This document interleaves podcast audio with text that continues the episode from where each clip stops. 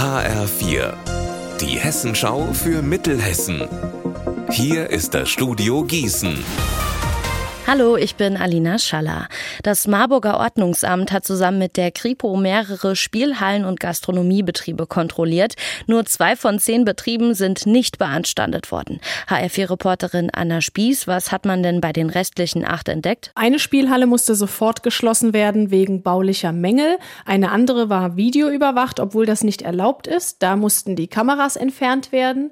In einem Lokal haben die Kontrolleure mehrere Kilogramm unversteuerter Tabakwaren sichergestellt. In einem anderen Betrieb war der CO2-Wert in der Luft viel zu hoch. Da musste einfach mal richtig durchgelüftet werden. Und auch bei den anderen gab es Verstöße gegen die Bauordnung oder gegen das Gaststätten- und Spielhallengesetz.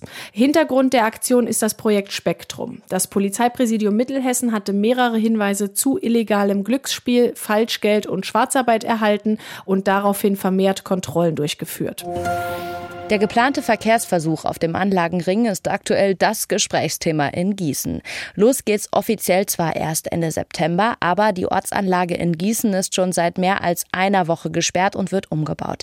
Der erste Teil der neuen Fahrradstraße entsteht, die einmal um die Innenstadt herumführen wird und für die Autofahrer zwei ihrer Fahrspuren opfern müssen. Nächste Woche sollen die Arbeiten beendet sein. HR4-Reporter Alexander Gottschalk, klappt das denn? Bis jetzt liegen die Bauarbeiten für den Verkehrsversuch im Zeitplan Zeitplan. Das hat mir der Gießener Bürgermeister Alexander Wright heute versichert. Aktuell werden an der Ostanlage noch die Ampeln umgerüstet und als nächstes sind dann die Fahrbahnmarkierungen dran. Pünktlich am 7. Juli soll man dann auf der neuen Fahrradstraße fahren können. Parallel starten aber schon die Bauarbeiten auf der Nordanlage. Viele Autofahrer sind ja mächtig sauer, weil es durch den Verkehrsversuch Einschränkungen gibt und die CDU versucht diese kritische Grundstimmung aufzugreifen. Die hat den Verkehrsversuch heute Abend im Umwelt- und Verkehrsausschuss auf die Tagesordnung gesetzt und will wissen, unter welchen Umständen die Stadt das Experiment als gescheitert ansieht. Bürgermeister Wright versucht da jetzt auf die Panikbremse zu treten. Er hat mir gesagt, dass es bis jetzt sogar weniger Stau gegeben hat als erwartet. Unser Wetter in Mittelhessen. Heute bleibt es bewölkt, dazu in Rockenberg und Licht 23 Grad.